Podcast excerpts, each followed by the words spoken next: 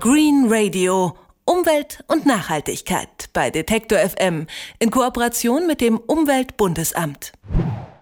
Mülltrennung, erneuerbare Energien, Bioboom.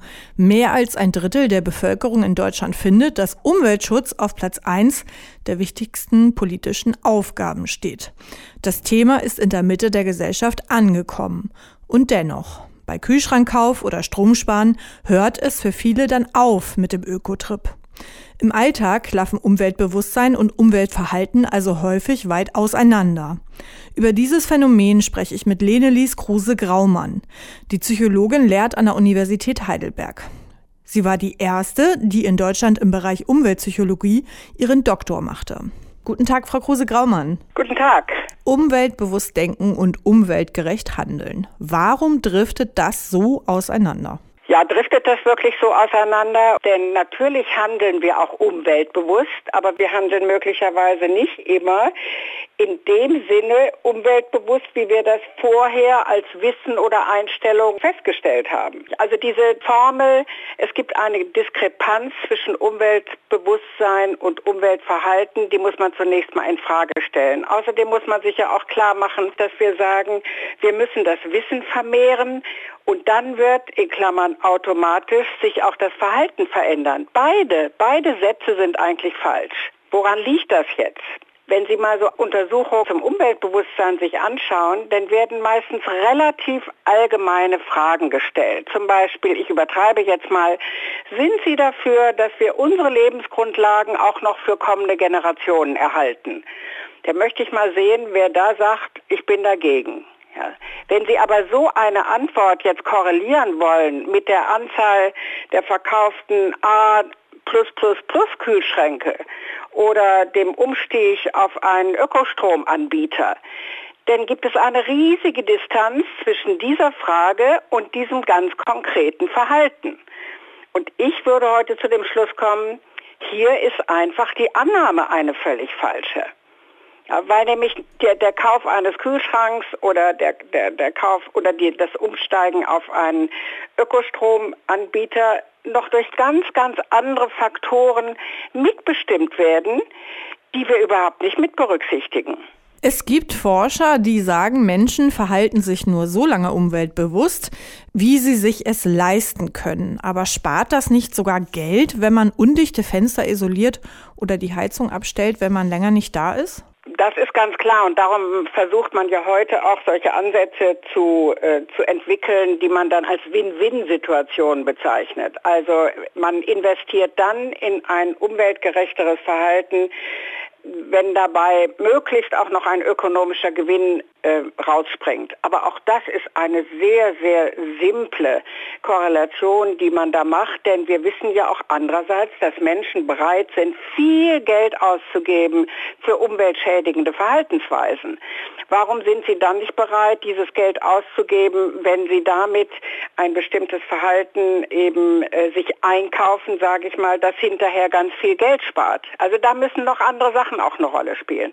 Zum Beispiel kriegt man das Feedback Feedback für, für seinen eigenen Erfolg, also Investition in ein meinetwegen energiesparendes Verhalten, oder aber auch in den Miss Misserfolg, nämlich dass die Stromrechnung am Ende des Jahres wieder etwas gestiegen ist. Schon an diesen Beispielen sehen Sie ja, dass man dieses Feedback, also diese Rückmeldung über Erfolg und Misserfolg eben nicht unmittelbar nach dieser Handlung bekommt, sondern oft sehr, sehr, sehr viel später. Und das ist etwas, was Menschen gar nicht gerne haben. Die wollen immer sofort sehen, was kommt da raus, wenn ich mich angestrengt habe oder äh, welchen Schaden habe ich, wenn ich diesen und jenen Fehler gemacht habe. Also müsste man sich bemühen, sowas wie Investitionen zum Beispiel in dichtere Fenster sehr viel äh, schneller und besser erfahrbar machen, also so, dass wir das auch mit unseren eigenen Sinnesorganen wahrnehmen können, als wir es bisher haben. Also zum Beispiel, dass man selber sehen kann, wie viel Strom man etwa gespart hat äh, am Ende eines Monats.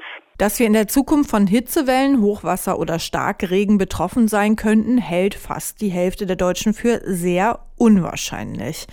Wie schätzen Sie denn das Risiko ein? Ich halte das für sehr, sehr viel wahrscheinlicher, als es heute sogar öffentlich in der Diskussion eben kommuniziert wird. Aber ich habe viele Leute kennengelernt, noch vor ein paar Jahren, die gesagt haben, ach, ich fände es ganz schön, wenn es hier ein bisschen wärmer wäre. Jetzt haben die Leute aber kapiert, dass der Klimawandel sich nicht nur in einer langsamen und ja eben im Grunde gar nicht spürbaren Erwärmung letztlich äh, manifestiert, sondern eher in in Extremereignissen wie Stürme, wie Regen, wie auch Kältewellen. Aber dann rechnet jeder immer noch damit, ach, ich werde damit schon zurechtkommen oder ach, bei uns wird das schon nicht passieren. Also das heißt, diese Ereignisse liegen immer noch in einer relativ weiten Zukunft oder aber sie werden so beurteilt, dass man sagt, ich werde damit schon zurechtkommen. Umweltbewusster Handeln. Klappt das besser, wenn Menschen Kinder bekommen, weil sie dann vielleicht eher an die nachfolgenden Generationen denken?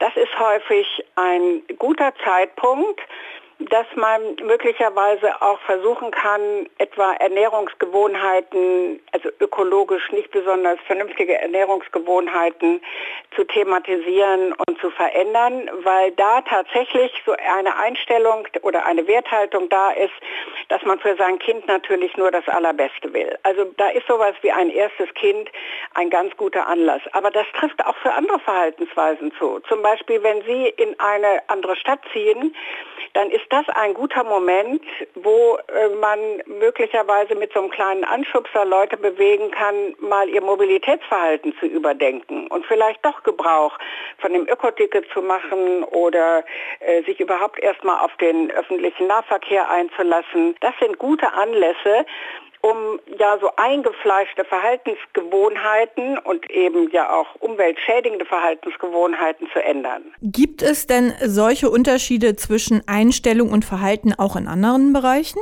Ja, natürlich. Also diese, diese, von dieser Kluft zwischen Einstellung und Verhalten äh, redet man ja andauernd. Also zum Beispiel, wenn es um das eigene Ernährungsverhalten geht. Nicht? Fragen Sie mal Leute, die abnehmen wollen oder der Raucher, der mit dem Rauchen aufhören will. Oder gerade bei dem, bei dem Essen, da kommt dann was hinzu, aber das schmeckt mir doch so gut und ich habe jetzt so viel Frust gehabt und ich muss mich für diesen Stress entschädigen. Oder die Mutter, die jetzt einkauft äh, und frischen Spinat sieht und sagt, das wäre jetzt sinnvoll, dass ich das kaufe, aber nein, ich möchte jetzt nicht die langen Gesichter meiner Kinder sehen, wenn ich heute Spinat koche. Nicht? Das heißt, ja, ein sozialer Faktor ist hier viel, viel entscheidender für dieses momentane Verhalten als die Überlegung, oh, hier habe ich ein tolles regionales Gemüse, was hier heute eben ganz frisch zu kaufen ist. Und das ist nur ein Beispiel dafür. Oder nehmen Sie noch andere Determinanten, die wir immer ganz, ganz stark vernachlässigen. Das sind die sozialen Determinanten. Gehen Sie doch mal hin in so eine Schulklasse mit so 10, 12, 13-Jährigen und gucken mal, welche T-Shirts da gerade in sind. Ja, das ist jetzt nicht der individuelle Geschmack des einzelnen Schülers, sondern ich will das haben, was die anderen auch haben. Ja, also diese, dieser soziale Vergleich, die sozialen Normen, das ist in, das ist out. Und das spielt jetzt nicht nur bei Schülern eine Rolle, das spielt auch bei den Leuten, die sich ein Auto kaufen zum Beispiel eine Rolle. Was kann die Politik denn gegen dieses Paradox von Umweltschutz gut finden, aber trotzdem nicht umweltbewusst Verhalten unternehmen? Zunächst mal müssen wir uns davon trennen, dass wir dieses umweltgerechte Verhalten, wir haben ja jetzt immer nur über die einzelnen Individuen gesprochen, dass wir dieses so individualisieren.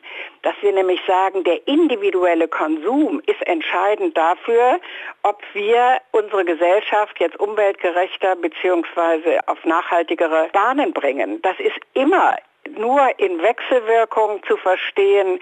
Einerseits natürlich auch mit externen Bedingungen, also zum Beispiel Vorhandensein von öffentlichem Nahverkehr oder auch den Einkaufsgelegenheiten, wo ich regionale Produkte finde und so weiter und so fort.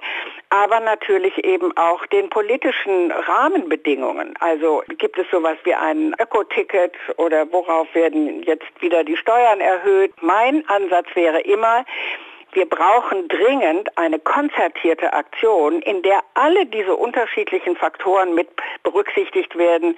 Und wir müssen endlich Schluss damit machen, dass wir immer zu dem Konsumenten sagen, du, du, du, du bist schuld und du kaufst diese billigen T-Shirts und du kaufst immer das billigste Fleisch im Supermarkt.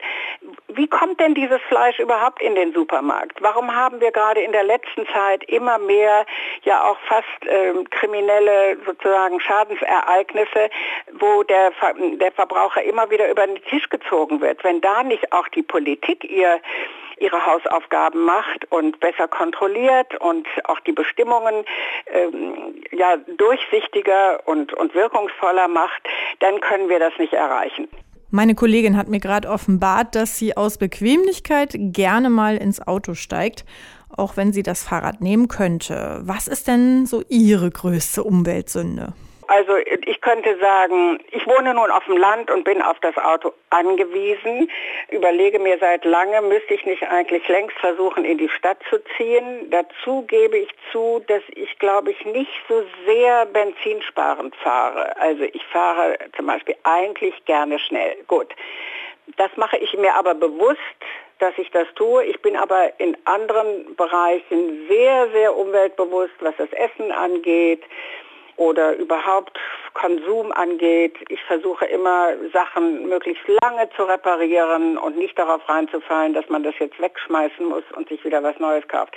Aber was ich dazu sagen möchte ist, wenn Ihre Kollegin jetzt gerne Auto fährt und nicht immer auf das Fahrrad umsteigt, es ist ja schon toll, wenn sie sich bewusst macht, dass sie jetzt eigentlich hätte mit dem Fahrrad fahren müssen, aber das mal heute jetzt nicht tut. Entweder weil das Wetter schlecht ist oder weil sie zu spät aufgestanden ist oder weil sie sonst auch mal ein bisschen zu bequem ist. Das sagt Lenilis Kruse-Graumann, die Psychologin lehrt an der Universität Heidelberg. Sie forscht zu Umweltpsychologie und hat uns erklärt, warum Umweltbewusstsein und Umweltverhalten zwei Paar Schuhe sind. Ich sage vielen Dank, Frau Kruse-Graumann. Ja, bitteschön.